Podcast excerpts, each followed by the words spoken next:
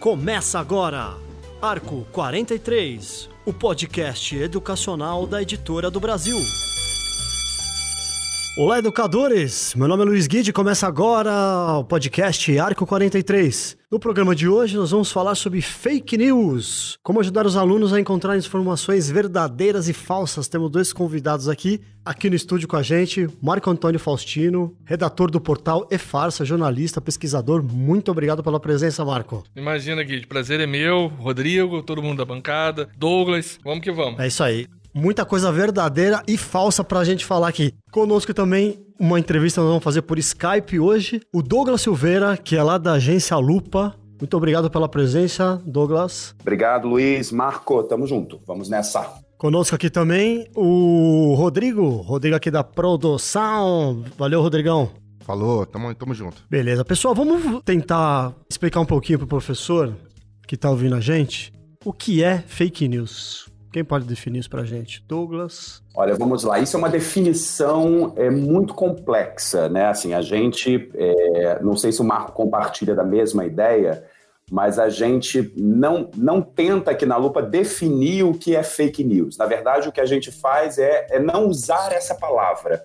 A gente entende que a palavra fake news é um contrassenso para o trabalho do jornalista, tendo em vista que se a notícia foi apurada, né, se a informação foi devidamente checada, a gente não pode falar que ela é fake. Até porque uh, o, o, termo fake news tem sido muito usado por políticos, principalmente aí a partir da, da posse do Trump, como quase um adjetivo para atacar a própria imprensa. Então, por esses motivos, a gente não utiliza o termo fake news. A gente fala de desinformação, a gente fala de conteúdo falso, mas a expressão fake news, os repórteres da lupa, quando a gente usa assim, é muito entre aspas, como uma ação mais publicitária, só para mesmo desmistificar o conceito da palavra. O que, o que, são essas informações falsas? Bom, na verdade, informação falsa é o que a gente fala aqui, uma informação, ela ou ela, ela é fora do contexto, porque às vezes necessariamente a informação ela é verdadeira, né, mas ela está fora do contexto. Então, isso tudo é uma desinformação. Ou você tem uma, uma apuração, uma notícia que ela foi usada, ela foi deturpada de uma forma a enganar o público, né, o leitor, o estudante, então a gente entende que isso, na verdade, não faz parte do escopo do trabalho do jornalista propriamente dito. Tá, e a agência Lupa especificamente faz o quê? Qual é o trabalho dela?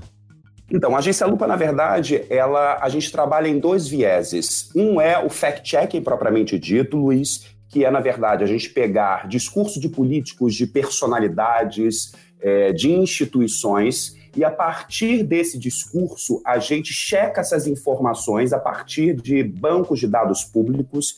Então, todas as nossas checagens, necessariamente, elas precisam ser devidamente checadas e verificadas a partir desses dados públicos e contrasta essas informações.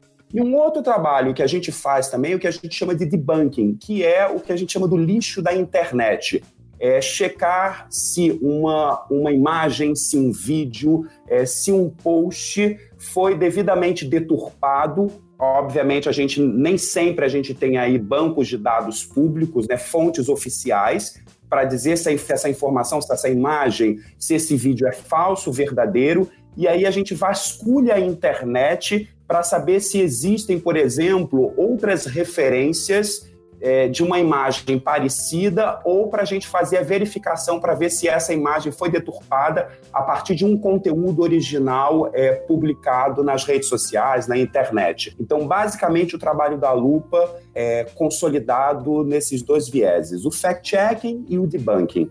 Perfeito. Marco, o teu portal, o eFarsa, qual que é o, qual que é o trabalho dele?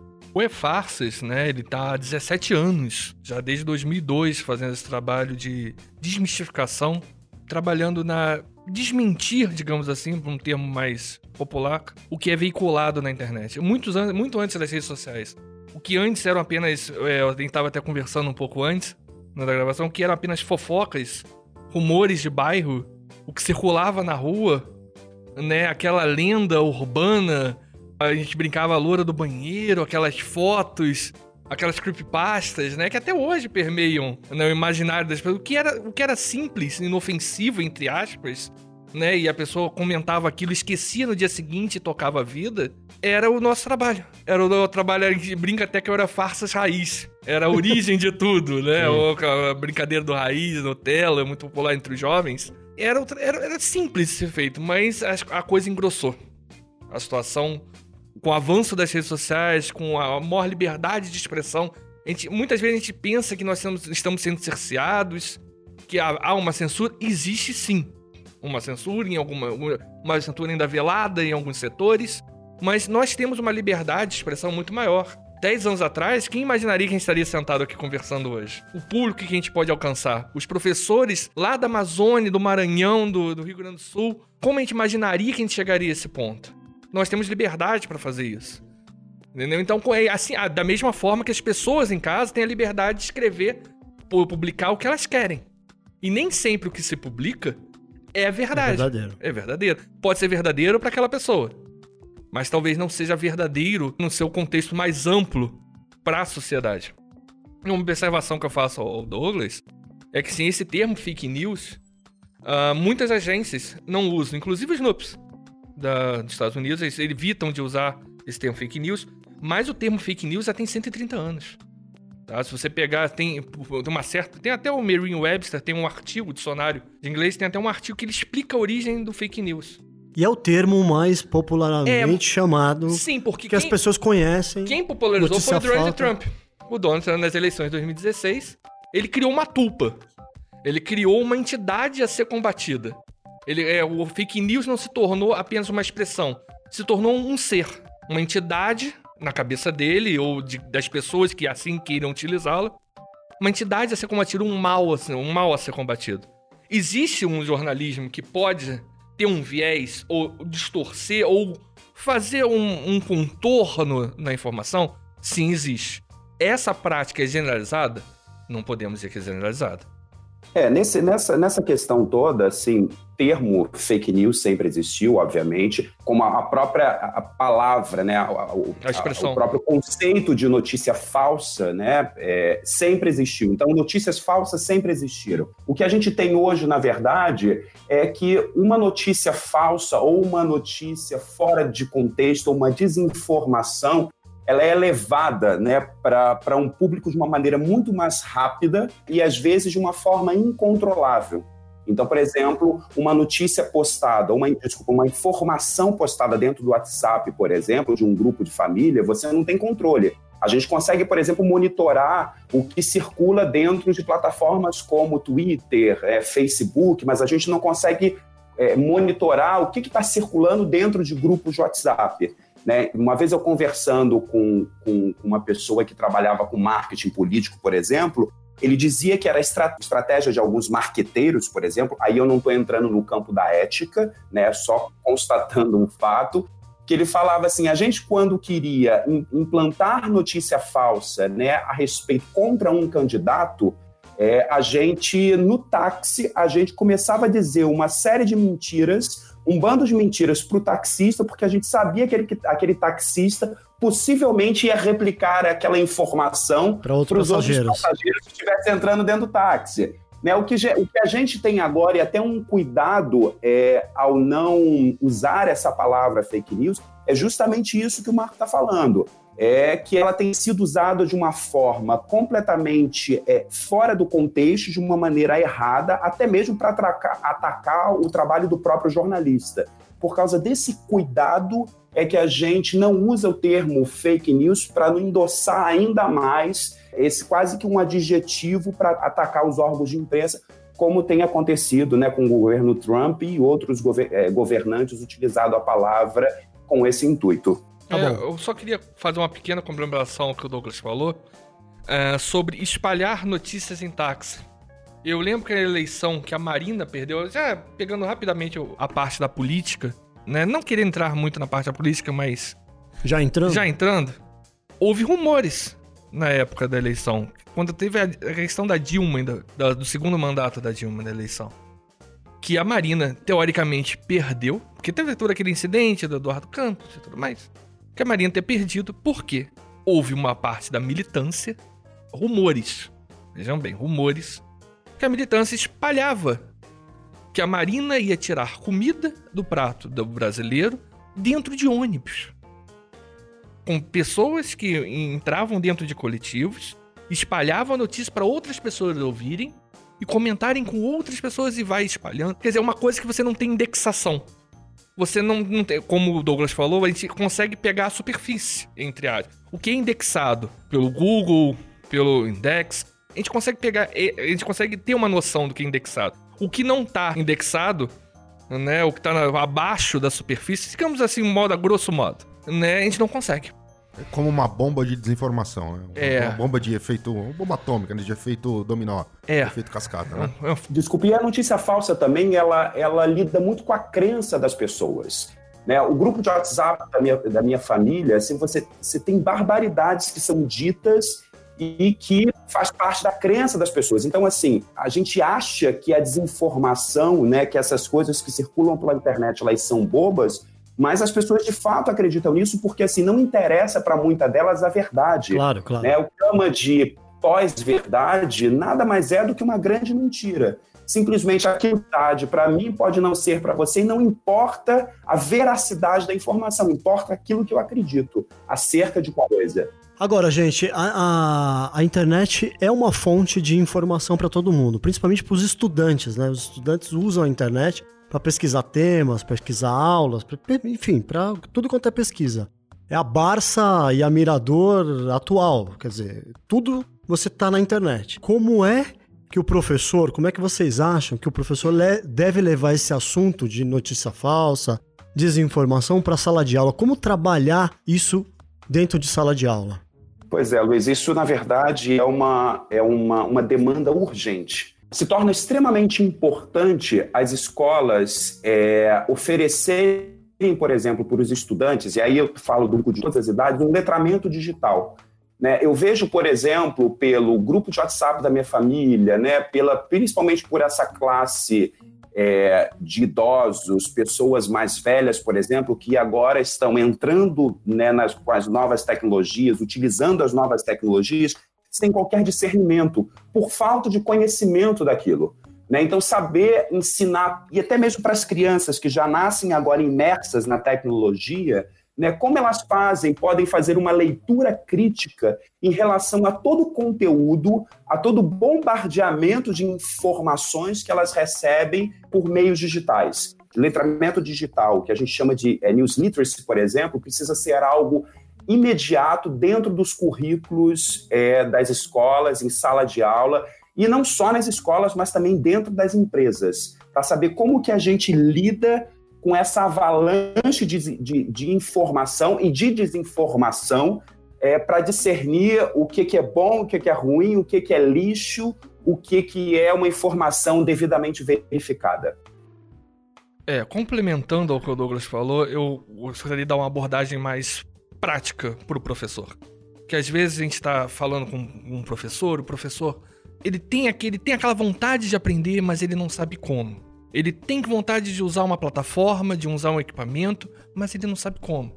Eu acho que o mais básico para qualquer professor assim, qualquer um fazer agora. Amanhã eu escutei esse podcast, amanhã eu vou implementar isso na minha sala de aula. Como? Ouvir o aluno. Porque hoje em dia, quando uma pessoa tem uma dúvida na internet, e a gente tira pela internet, não tá nem dizendo uma sala de aula. Uma internet, a pessoa tem uma dúvida. Ela não sabe se uma foto é verdadeira ou não.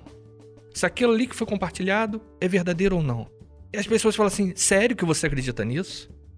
Ah, quem que acredita nesse tipo de coisa? Ah, só pode ser isso ou aquilo. Eu acho que o professor tem que ouvir o aluno. Tem que tornar o ambiente da sala de aula seguro. Qual é a sua dúvida? Não, ninguém vai rir desse aluno. Porque na minha época de escola, quando o professor passava uma matéria, escrevia no quadro lá, ele perguntava: alguém tem dúvida? Ninguém falava. Ouvia, alguém ouvia? alguém levantava o dedo, alguém tinha coragem? Ninguém. Ninguém tinha coragem. Por quê? Você falava dúvida? Ah, fulano é burro. É burro. Ah, fulano. E tem aquela risada quando a pessoa tem uma dúvida. E a, a pessoa ri, a pessoa fica constrangida Isso. e não pergunta de novo. O professor tem que parar essa aula e falar: olha, vamos tirar a dúvida dele. Responde então no lugar. Vai ali e responde. A pessoa, o aluno tem que ser respeitado na dúvida dele. Porque fica um ambiente constrangido. E eu digo além, tem que trazer os pais dos alunos, não fisicamente para dentro da sala de aula, mas convidá-los a participar dessa discussão. Fazer, por exemplo, elaborar uma atividade. Qual é a notícia, qual era o rumor que circulava na época dos seus pais? O que seus pais têm dúvida? Seus pais têm dúvida sobre esse assunto? Traz a dúvida dos seus pais para dentro da sala. Qual é a dúvida dos seus pais? E, e fazer esse aluno levar a solução dessa dúvida para os pais. Isso qualquer professor pode amanhã, de manhã, chegar e implantar, ouvir o aluno e trazer os pais desse aluno para dentro da sala.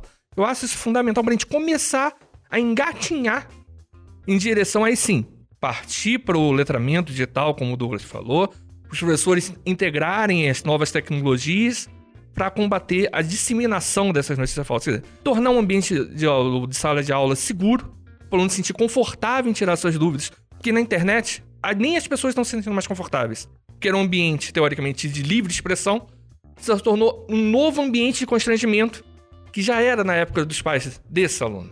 Uma coisa importante também, é, é, pegando o que o Luiz falou, né, dessa participação alunos, professores, a, a Lupa ela tem um programa, né, que é o Lupa Educação, e uma das, uma das vertentes desse programa é dar treinamento para o ensino médio. Então, nós fizemos alguns projetos pilotos dentro de escolas públicas e privadas é, do Rio de Janeiro, e nós justamente fizemos isso. Colocamos professores e alunos dentro da sala de aula, ensinando técnicas de checagem e ferramentas que você encontra na internet né? Da mesma forma que você encontra muito, muito lixo na internet, você também encontra ferramentas online e gratuitas para você checar uma informação, por exemplo, do seu celular. Então, você conhecendo essas ferramentas que básicas, das mais básicas, as mais sofisticadas, você consegue, por exemplo, em questão de cinco minutos, saber se uma foto é verdadeira ou falsa se um post foi devidamente postado na sua íntegra ou ele foi deturpado de uma publicação original. Então, assim, é, você ensinar para esses professores essas ferramentas de checagem e também os alunos é muito importante. Quando você coloca professores e alunos dentro da sala de aula, onde todo mundo vira aluno, mesmo os professores, né, que são os, os repórteres, os professores da lupa, que estão ministrando essas oficinas, às vezes, de um aluno, por exemplo, a gente descobre uma ferramenta que a gente não conhecia. E eu acho que isso é interessante é, nesse cenário que a gente vive hoje, a gente entende que a agência Lupa, que a, me a melhor forma de você combater a desinformação é por meio da educação e da colaboração. E não tem a questão de idade, né? Ah, o professor é mais velho, tem mais experiência.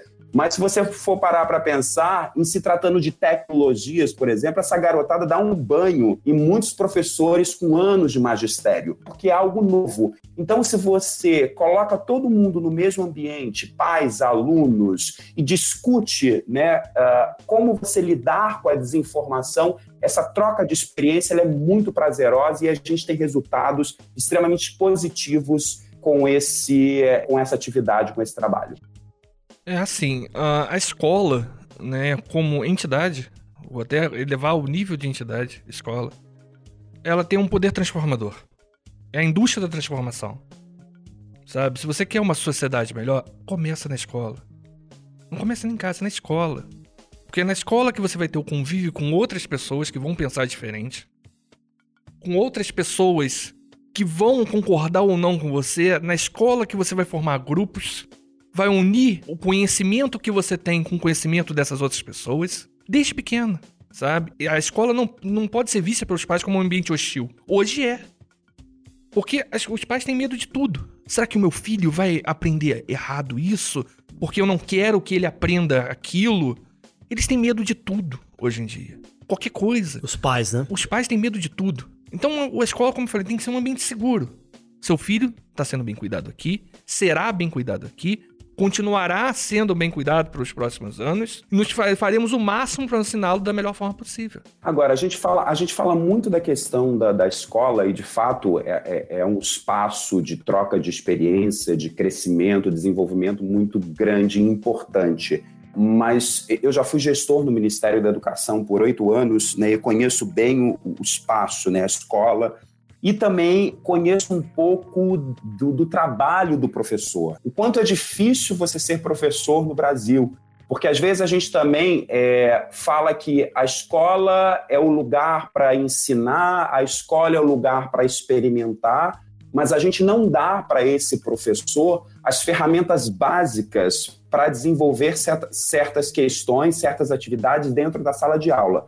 E aí o que, que acontece? O professor ele acaba recebendo uma demanda muito grande, entendendo que o professor tem o trabalho dele em sala de aula e tem o trabalho dele fora, né? Na correção das provas, em preparar a aula.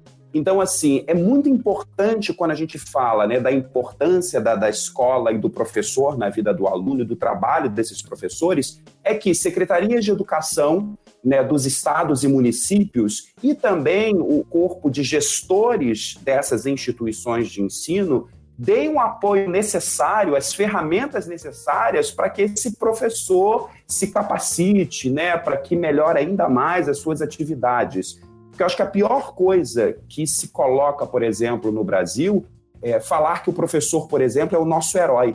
Não, o professor é o herói do Brasil, é o nosso. Porque, assim, parte do princípio, quando você é, denomina o professor como herói, ele não precisa comer, ele não precisa beber, ele não precisa pagar as contas, ele não precisa de tempo para ele. E é o então, salvador assim, de é, tudo, né? É o salvador da pátria. Isso é horrível. Não, então quando alguém fala para mim, ah, porque os professores são os nossos heróis, falo, não, peraí.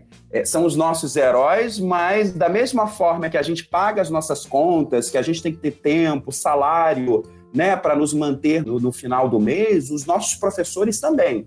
Né? Então não adianta colocar esses professores numa categoria especial se é, não vier acompanhado também de uma remuneração justa, de uma qualificação para esse professor é, justa, porque também não adianta inchar as escolas com uma série de atividades e o professor ter que lidar com isso tudo de uma maneira quase impossível, né? Porque então o professor, além de dar as aulas dele que são obrigatórias, né, diante do currículo escolar, daquilo que é exigido pelo Ministério da Educação, por exemplo, ainda tem outras atividades paralelas. Se a Secretaria de Educação, se os gestores dessas instituições não derem esse apoio, fica impossível para o professor é, dar conta disso tudo. Né? Então, esse estímulo é necessário para os professores do nosso Brasil e deixar de classificá-los como herói, porque o magistério é uma profissão como outra qualquer e que deve ser remunerada e percebida como a profissão de engenheiro, médico e tantas outras, enfim.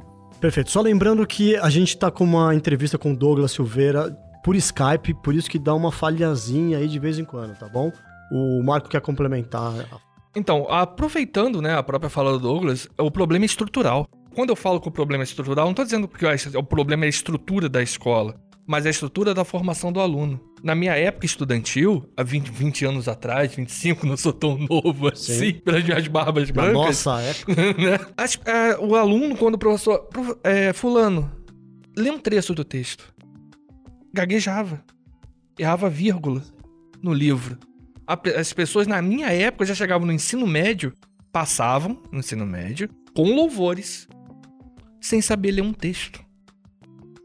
E aí eu te pergunto, como que você vai para o Ministério da Educação, por exemplo, dando bem, bem amplo, grosso modo, ele elabora uma cartilha para o aluno.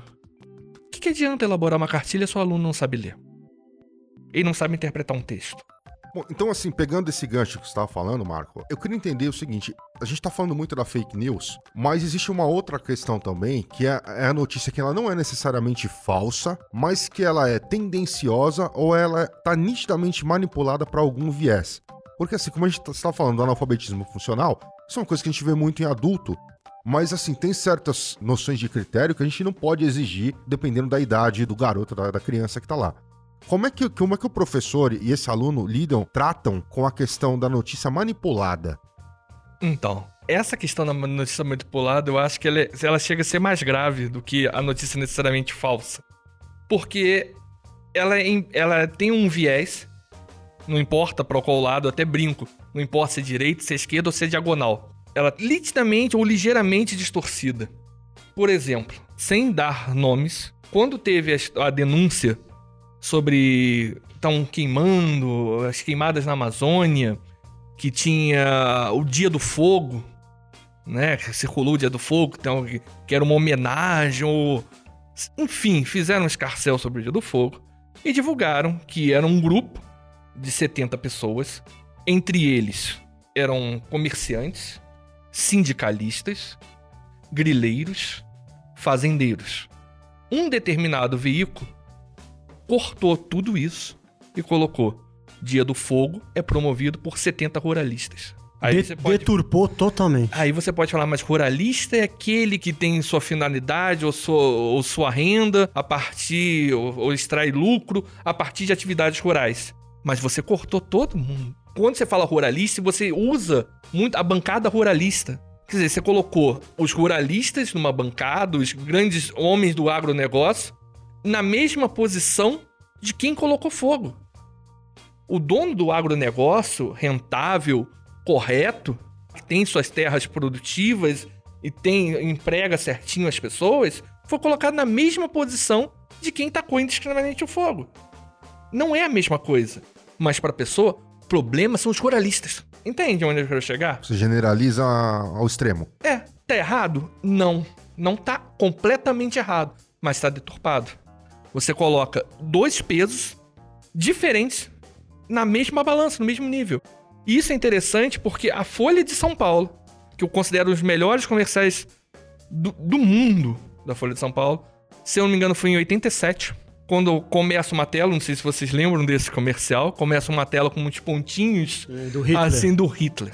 Aquele comercial é fantástico. E aquele comercial de 32 anos atrás é mais atual do que nunca. Que o, a Folha de São Paulo ela fala que é o jornal que mais se compra e o que nunca se vende. Você vê como você pode distorcer, mostrar o lado positivo. E Hitler era realmente aquilo. Ele realmente fez aquilo tudo. Fez tudo certinho. É exatamente daquele jeito. Mas se você pegar o todo, Hitler não foi aquilo. Mas você pode dizer que ele foi. E aí, como fica pro aluno? Qual o lado que ele vai. É por isso que conhecimento é fundamental. O aluno não pode só pegar essa informação bonitinha que foi repassada. Qual é o outro lado? O outro lado faz sem algum sentido? Entendeu? É muito importante ouvir os dois lados, não ouvir só o que você quer. Hoje em dia as pessoas só escutam um lado. Eu vou consultar só aquele site, ouvir só aquela rádio, assistir só aquele programa Esquece o resto. É ele já tem o viés que eu quero ouvir. É importante as pessoas ouvirem também o outro lado. Claro. Não é só porque minha opinião é contrária dele que eu não tenho que. Escute, pare e escute. Faz sentido? Ah, continua não fazendo para mim. Tudo bem, mas o importante é que você sabe a opinião do outro. É, não, acho que isso, isso está falando era exatamente o que eu ia falar, né? Que dentro da, da agência Lupa, dentro do, da nossa metodologia de trabalho, uma das questões mais importantes é é justamente isso, você ouvir o outro lado. Né? Por mais que você tenha aquela informação, você cheque aquela informação a partir de bancos de dados públicos, fontes oficiais, que seja, é, o outro lado é muito importante, porque às vezes, a partir desse, desse ato né, de de fato ouvir, não é aquele ouvir outro lado procurado, não foi encontrado, né? Falta cinco minutos para você fechar a tua matéria Aí você liga, sei lá, 8 horas da noite para tua fonte, pergunta e pede a ela outro lado, né? Como se ela fosse te dar aquela informação em cinco minutos. Mas é dar um prazo mesmo, né? Para que o outro lado se posicione a respeito do, do, determinado assunto que você esteja checando. Então, isso é importante. Então, quando, por exemplo, a gente, ao checar uma informação, a gente percebe que essa informação ela está correta, mas tem outras informações que o leitor precisa saber. Então, por exemplo, a gente tem uma etiqueta que a gente fala verdadeiro, mas o que quer dizer que aquela informação ela é verdadeira, mas tem outros contextos que o leitor precisa saber né, para poder entender melhor aquele cenário. Ou se você tem uma informação que ela é verdadeira, mas tem alguma coisa, algum tom a mais, ou alguma coisa que foi suprimida, a gente tem uma etiqueta do tipo exagerado, por exemplo, onde a gente diz para o nosso leitor o porquê daquela informação ser exagerada. Né? Então a gente acaba dando outras fontes, outras referências para o nosso leitor se posicionar. E uma das coisas que a gente sempre coloca aqui na lupa é o trabalho do checador. Quem checa o checador é o próprio leitor. O que a gente quer que o nosso leitor não seja um leitor passivo, simplesmente leia aquela informação e acredite naquilo que a gente escreveu. Por isso que todas as matérias da lupa elas são hiperlinkadas, né? Uma checagem da lupa jamais é, vai ser publicada sem uma fonte, porque a gente quer justamente que, se aquele leitor que percebeu alguma coisa ou está contrário a, alguma, a algum conteúdo que a gente publicou, que ele, na verdade, verifique o passo a passo da construção dessa checagem para que ele tome as suas, as suas conclusões. Porque o que a gente quer, na verdade, é a gente entrega essa informação para o leitor. A conclusão e o que ele faz com a, com a informação por conta dele. Né? Então, isso é muito importante para a gente criar um discurso público de qualidade, onde, na verdade, a gente consegue que o nosso, a gente permite que o nosso leitor se posicione e até mesmo discorde de alguma checagem, para que a gente abra aí um debate para poder falar sobre o conteúdo dessa checagem, dos assuntos que estão sendo publicados pela agência. Então, isso é muito importante. Fazer com que é, esse espaço, né, o site da Lupa, as nossas checagens, seja aí um celeiro de troca de informação a partir da checagem e da revelação das nossas fontes. Não existem fontes ocultas na agência Lupa, porque a gente entende que quem checa o checador é o próprio leitor. Douglas, só para finalizar sua, sua participação, a gente sabe que você tem compromisso e tem que te liberar. O trabalho de cheque dessas agências é um trabalho que deriva do jornalismo?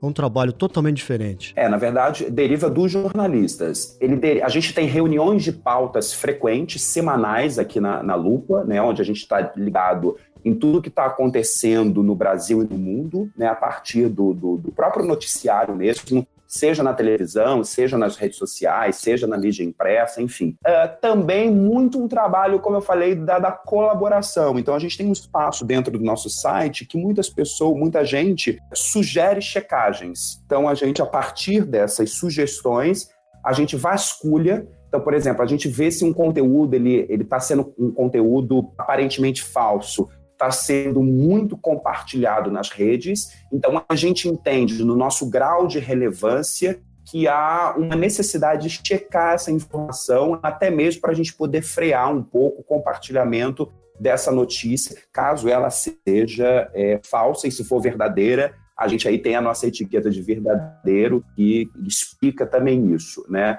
Então, ele é um trabalho que parte de uma pauta interna dos próprios jornalistas, repórteres da agência e sugestões que vêm de fora. Mas a lupa é completamente ela é apartidária e tem total domínio sobre a sua linha editorial. Então, por exemplo, os veículos de comunicação para os quais a Lupa vende a sua checagem, entendendo que a gente é uma agência de notícia, né, como é, outras agências de notícias do Brasil e do mundo, a gente vende nosso conteúdo, mas os veículos para, o, para os quais a gente trabalha não nos pautam. Né? Então, essa pauta ela é interna dos jornalistas e do público em geral que sugerem checagens sugerem é, verificações por parte da agência. Perfeito. Douglas Silveira, da Agência Lupa, muito obrigado pela participação. Valeu por estar com a gente aqui hoje. Obrigado, gente. Bom trabalho. Valeu. Marco ia complementar o que o, e... o Douglas está falando. Imagina.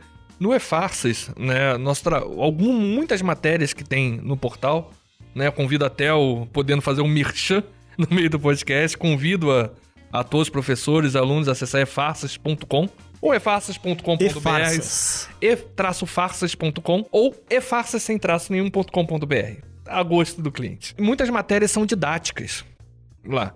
Você pega muitas agências de checagem, tanto internacionais, é, elas elaboram um texto devido à suposta pressa que as pessoas têm, as pessoas têm muito volume de informação durante o dia, né, estão frequentemente conectadas, acaba de ler o título de uma, às vezes nem lê uma matéria, lê o título de uma, uma manchete, já passa para outro título, já passa para outro título e fica aquela confusão toda na cabeça da, das pessoas. Então, muitas matérias são longas nas farsas. Eu trouxe isso desde janeiro, desde janeiro desse ano, para funcionar como uma aula, como funcionar como didático. Nós encontramos a fonte, a história é essa, a continuação da história é essa, a gente ilustra toda a nossa pesquisa com links, com fontes, Da onde nós tiramos isso? Qual é a página do livro que nós tiramos isso? Quem que escreveu esse livro? A data? Que isso ajuda a dar credibilidade.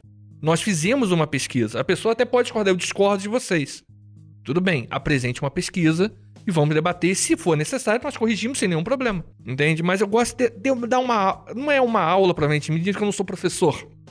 Mas eu acho que seria o ideal que as agências pudessem abrir um espaço maior, porque um texto simples, mesmo que seja um texto simples para ser uma questão de agilidade, não, não ensina.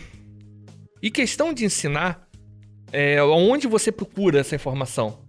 Porque aqui, aquela, aquele, aquela desmistificação feita por uma questão do asteroide vai colidir contra a Terra. Isso sempre vai acontecer na mídia. Sempre alguém vai dizer que o asteroide vai colidir com a Terra. Então a gente não vai poder desmentir todos os asteroides que vão colidir ou não contra a Terra.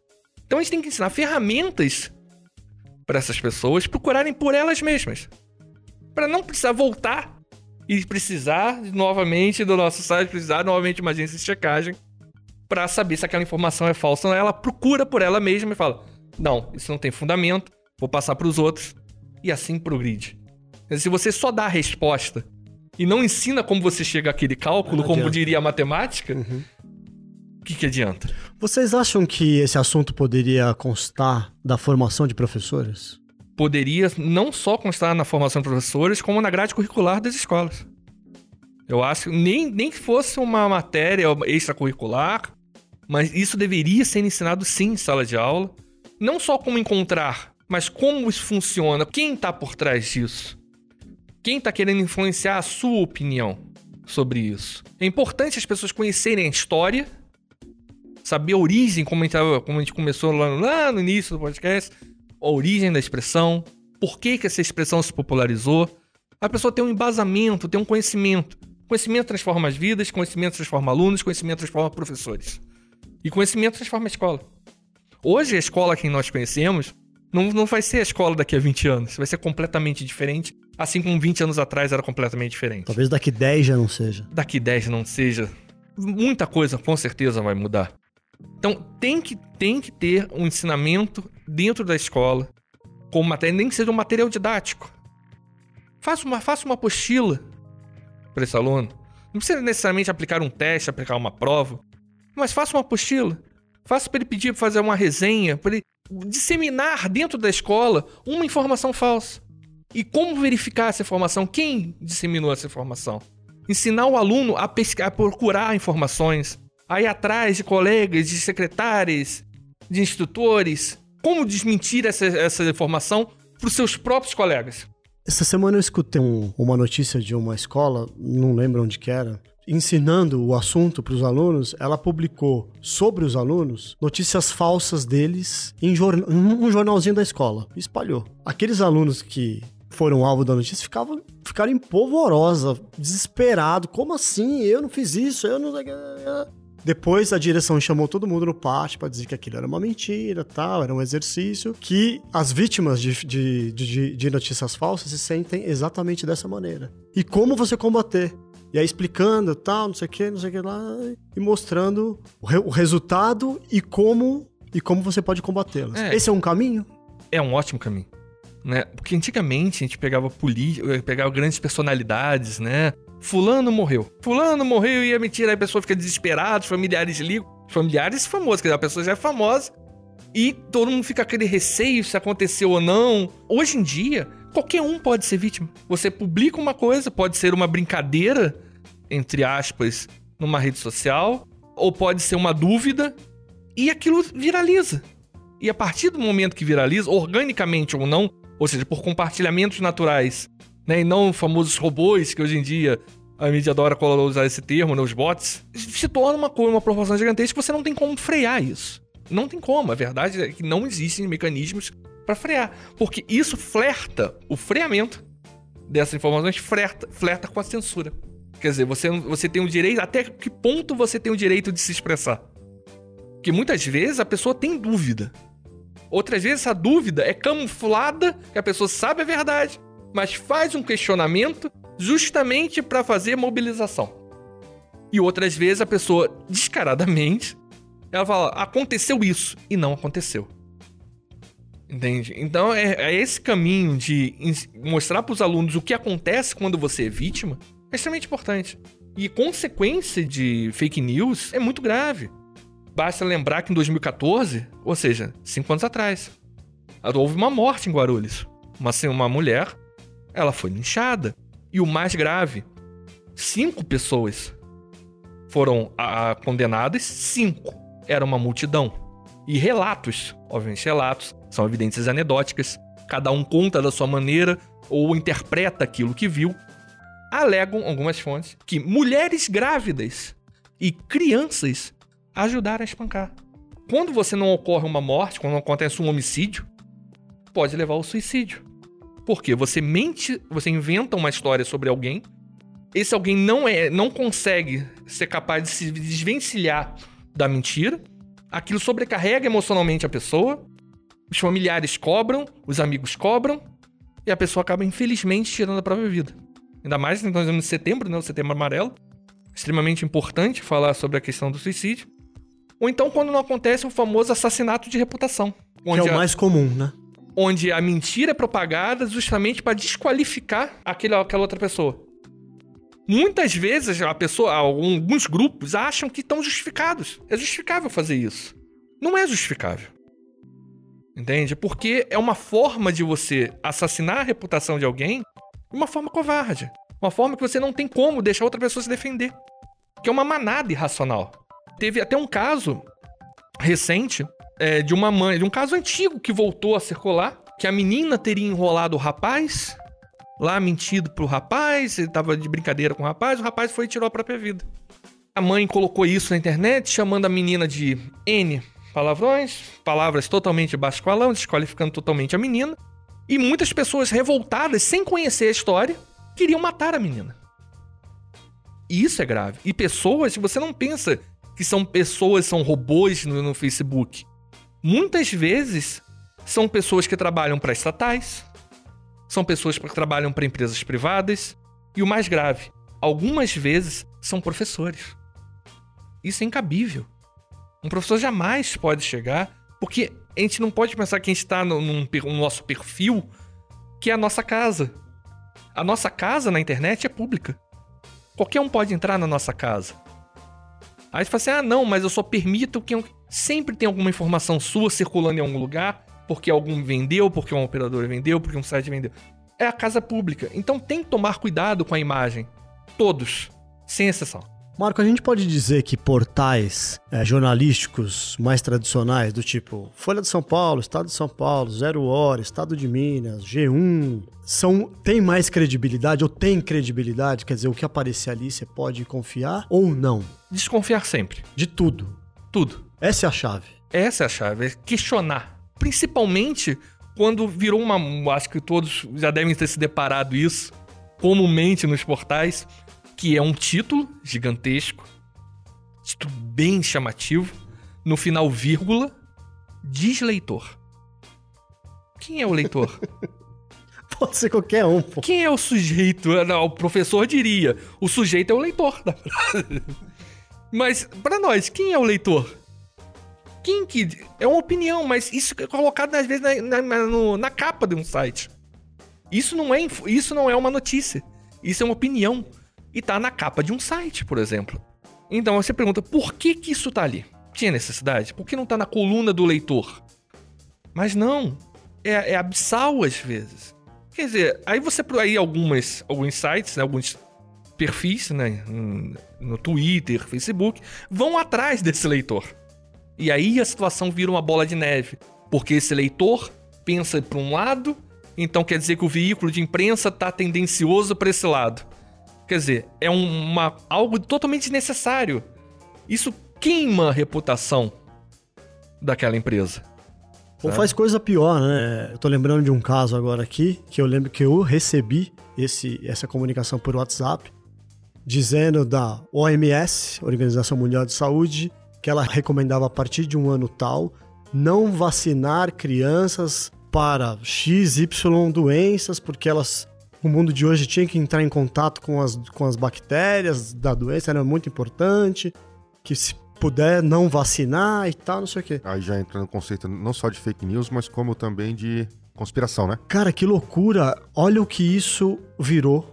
A gente teve um surto de sarampo aparecendo depois de não sei quantos anos. Depois de décadas, né, aqui em São Paulo. Erradicada. Então, quer dizer, o efeito mesmo é devastador. Sim, você pode causar uma morte por negligência. E, você, e Porque o essa não notícia, vai ela não tá em nenhum portal, ela tá no WhatsApp, cara. As pessoas leem e compartilham e vendem a ideia. Quando você compartilha alguma, alguma coisa com alguém, você não tá só repassando, você tá compartilhando e endossando aquilo. Porque você tá, repass... você tá compartilhando, né? Respondendo a sua colocação, há um fato muito interessante. Você pega alguns comerciais no passado, pegava o comercial do, do Omo. Qual era o slogan do Omo no O passado? branco que a família merece. É, e botava, se sujar faz bem. Lembra disso? Se sujava, botava as crianças brincando no meio do jardim com a lama pra dizer que você usava o Omo, acabava com todos os seus problemas. O Omo resolve os seus problemas. Sabe? Pra pra uma pessoa, pra uma pessoa humilde, tipo, brinca lá no esgoto. Ela liga uma coisa com a outra. Que Brinca, não, mas coisa que não passo- eu lavei a roupa do meu filho? Na tá bem, água, não pá. preciso levar pra vacinar, não preciso levar no médico. Deixa ele brincar. Eu lavo minha roupa com o ombro e tá tudo certo. Isso é uma, isso é uma insanidade. E tem algumas outras coisas que as pessoas desconfiam da forma como é veiculada. Não por forma como é veiculada por parte do jornalismo, mas por parte dos órgãos públicos teve um caso, se não me engano, não sei se foi em Santos, eu posso estar até enganado, mas foi no litoral, acho que de São Paulo, onde vacinaram três meninas. No caso, eu não lembro exatamente qual era a vacina, mas era uma vacina que estava sendo questionada, que as meninas simplesmente ficaram paraplégicas da noite pro dia. Os órgãos de saúde correram para dar explicações, estavam tentando entender o que estava acontecendo, os pais desesperados, e esses pais que já estavam na época com seus celulares, se comunicando com as pessoas, não vacina não, que minha filha ficou paraplégica. E como é que você vai falar pra um senhor, um- uma pessoa humilde, que tá trabalhando, levando pão pra sua casa, que aquilo é mentira? Se aquela pessoa tá lá, tira uma foto, minha filha, ó, minha filha não consegue andar. Grava um vídeo, minha filha não consegue andar. Qual pai vai fazer O isso? cara não toma. Não toma. É, é, é, é- é sistêmico. Não vai fazer isso. E o órgão de saúde, ele fica com aquela explicação que Não não convence. cola, vê, a pessoa fica. Por que, que não estão dando mais informações? Por que, que não não apresentam um médico? Por que não alguém vem a público pra dizer é só nota, nota, nota? É, é muito complicada essa relação quando você não tem um esclarecimento necessário. Aí depois falaram que ah, foi um fator psicológico. Mas nunca mais você falou com essas meninas sobre essas meninas. Por que não mostrar elas andando? Um vídeo. Com certeza devem ter voltado. a Andar, recuperaram. Era realmente um fator psicológico. Não é pra ninguém aqui deixar de. Vacine, por gentileza, seus filhos. Né? Bom deixar isso bem claro aqui. Mas é necessário uma pronta resposta da- das autoridades. Quer dizer, isso aconteceu, as meninas estão se recuperando. E olha lá, a autoridade, ó, gravamos o vídeo mostrando que as meninas estão bem, estão saudáveis. A culpa não foi da vacina. Você mata a, notícia, a propagação da notícia falsa ali. Pode ser uma, uma, uma coisa esporádica, uma coisa pontual, mas mata ali. Ah, a pessoa vai ficar uma desconfiança em vacinar? Vai. Mas ela não vai evitar totalmente. Ela vai se fechar pra esse mundo. A escola, como um ambiente de aprendizagem, ela, ela pode contribuir com isso também? Quer dizer, pegar uma notícia falsa do momento e falar, gente, não é nada disso, explicar ou reexplicar as coisas ou não? Não, mas sim, claro. A pessoa, com certeza, eu acho que cada professor de sua área, uma notícia de um contexto histórico, tá circulando na internet, dizendo que a história não é bem assim. Eu acho que o professor podia pegar um, pelo menos uns 5 minutos, 10 minutos de sua aula, talvez 10 seja muito para um professor, mas 5 minutos. Eu sei que os tempos são curtos das aulas, né? Cada vez vão se tornando mais curtos do tempo de aula. Mas pegar, ou então levar isso para o aluno fazer uma lição de casa sobre aquele tema. Discuta esse tema que tá circulando. Ah, estão dizendo que a história tá errada e a, a história verdadeira é essa. Peça para os alunos pesquisarem isso em casa e trazer um material. Dê um ponto adicional. Olha, você vai somar mais um ponto na média, ou meio ponto na média que seja. Boa ideia. Pega esse aluno, destrincha essa notícia, conversa com seus pais. O que, seus pais acham? O que, seus vizinhos acham no condomínio? Ah, não tenho vizinho? O que, seus colegas acham? Pe- Pede a opinião de um colega. De outra sala, ou de outro colégio, ou o colega que tem na internet. Traz para o professor, olha, olha, realmente. Aí se o aluno, aí você vai falar, mas tem uma resposta certa. Talvez não tenha. Mas lê o que o aluno, chama o aluno, ó. Por que, que você escreveu isso? Você realmente concorda com isso? E essa versão, por que, que você acha que está errado? Vamos tentar ver por outro lado? Porque às vezes o aluno vai ser influenciado pela casa, vai ser influenciado pelos pais. Não, isso aí com certeza é mentira. Não, não, não deixa a escola te influenciar, aquele professor comunista te influenciar, aquele professor bolsonarista te influenciar. Não deixa isso acontecer. Deixa o aluno ser livre para escrever o que ele quer e discute com esse, com esse aluno. Não precisa discutir na sala, expor o aluno. Conversa em particular. Tira uns, uns dois minutos para conversar com esse aluno. Pode mudar a vida desse aluno. E não só mudar a vida dele naquele momento, mas mudar a vida de quem está ao redor dele. Muito bem, estamos chegando ao final do, do programa. Quero agradecer ao Marco Faustino, do portal efarsas.com. Obrigado pela presença. Obrigado, aí. Luiz. Obrigado, Rodrigo. Valeu, Rodrigo. Obrigado. Antes de terminar, eu quero perguntar uma Pergunte. coisa. Qual foi a última fake news que você viu? Ah, que tinha janta em casa ontem.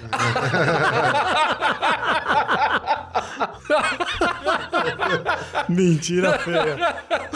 Vamos checar essa informação. Vamos checar. Eu fui, eu, eu, pior Próxima que eu, matéria. Pior que eu fui checar, era mentira mesmo. o podcast Arco 43 é uma iniciativa da Editora do Brasil. Obrigado a todos e até o próximo programa. Você ouviu Arco 43, o seu podcast educacional, uma iniciativa da Editora do Brasil. Nosso compromisso com a educação brasileira começa pelo nome. Acompanhe nossas redes sociais: facebook.com barra Editora do Brasil, youtube.com barra Editora do Brasil e o Instagram, arroba Editora do Brasil, underline oficial.